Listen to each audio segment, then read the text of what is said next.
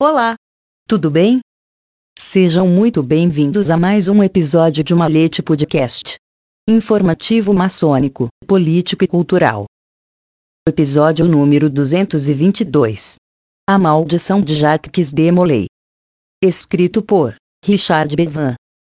Vários fatores contribuíram para a queda dos Cavaleiros Templários após 200 anos de poder militar e liderando um lucrativo império comercial. O principal ponto de virada foi em 1291, depois que eles perderam a cidade de Acre, uma cidade portuária murada no norte de Israel de hoje, que marcou o fim de outras cruzadas na área do Mediterrâneo Oriental.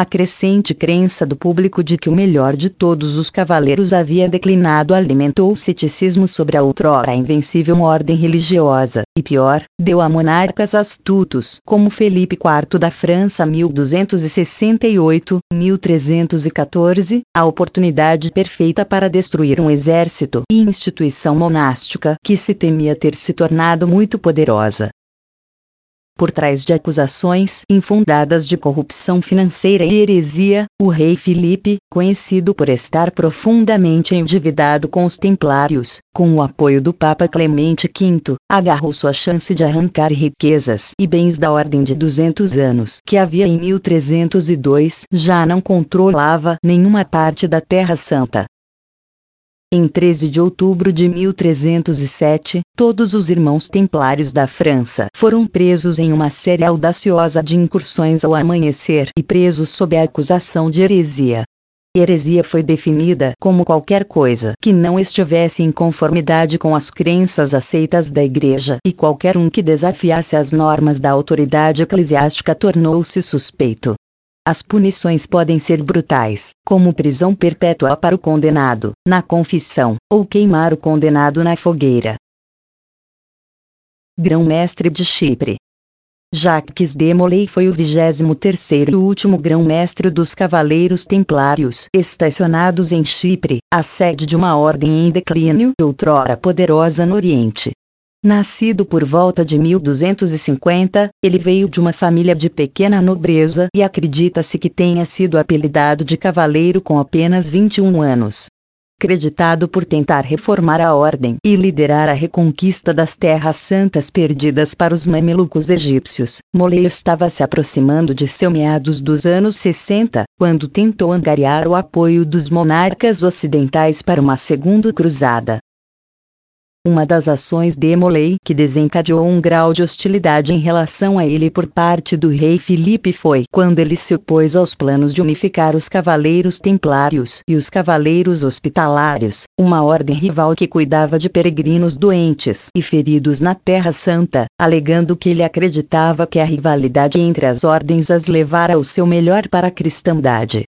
O rei Filipe estar em enorme dívida com os templários era a favor da fusão das ordens sob seu próprio comando, o que lhe daria autoridade sem precedentes sobre a instituição, tecnicamente tornando o rei da guerra.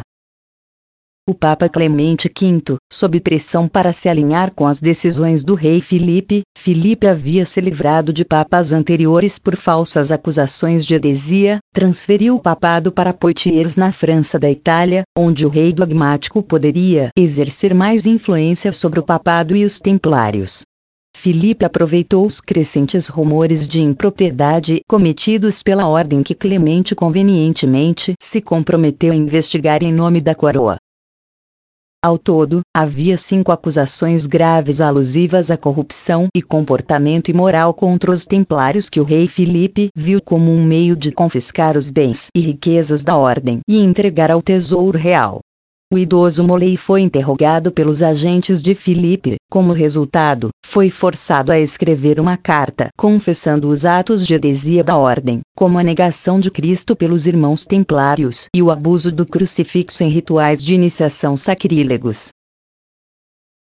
Pecados dos Templários as prisões dos templários por crimes envolveram uma litânia de supostas ofensas, incluindo acusações de que membros haviam participado de práticas homossexuais, negado Jesus Cristo como profeta, rebaixado o crucifixo e levado à idolatria ao adorar um corpo mumificado misterioso na forma de uma cabeça de gato como uma representação de Satanás. No século XIV, o pior tipo de subversão reconhecida por uma população em grande parte analfabeta e supersticiosa era de natureza religiosa. Embora os pecados dos templários fossem pouco mais que uma questão de boatos, o domínio da igreja sobre o pensamento consciente das pessoas comuns era todo poderoso porque era virtualmente impossível escapar de uma acusação de heresia, era um meio certo de garantir a ruína de um inimigo ou rival. Daí o ataque a Molay e seus irmãos templários pelo rei Filipe.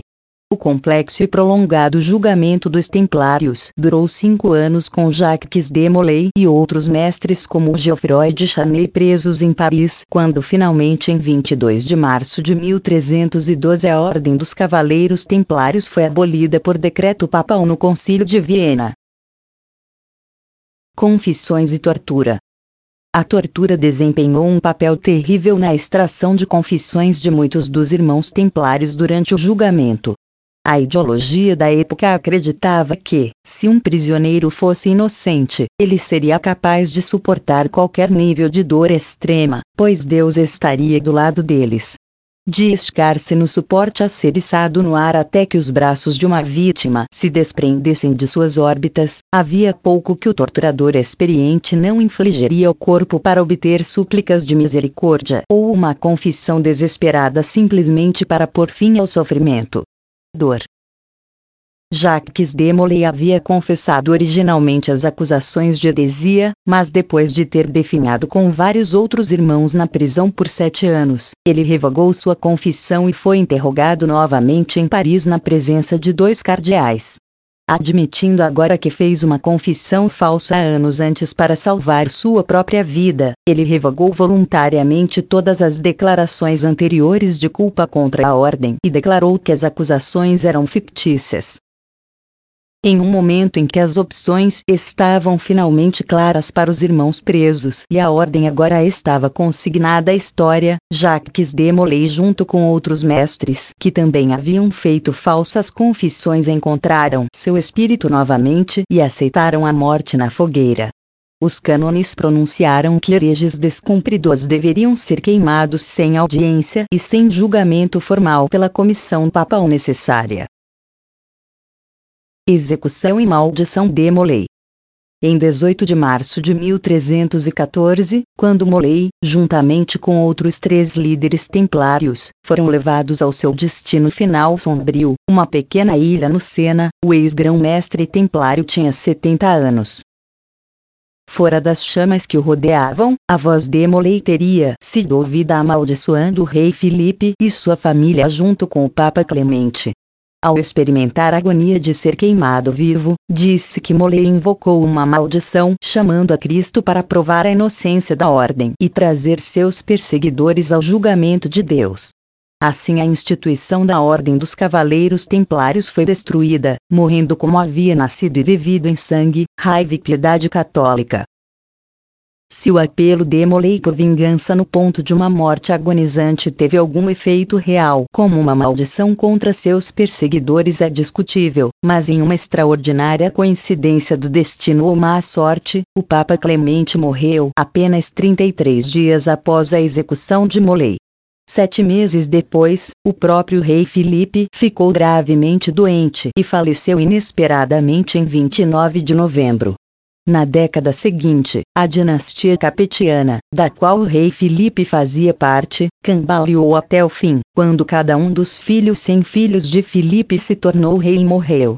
Quer se acredite ou não na maldição de Jacques de Molay como retribuição divina, não há dúvida da calamidade que a França enfrentou após a queda dos Templários, quando as convulsões internas do reino levaram à Guerra dos Cem Anos com a Inglaterra. Edição: Luiz Sérgio Castro. Até o próximo episódio de Malete Podcast.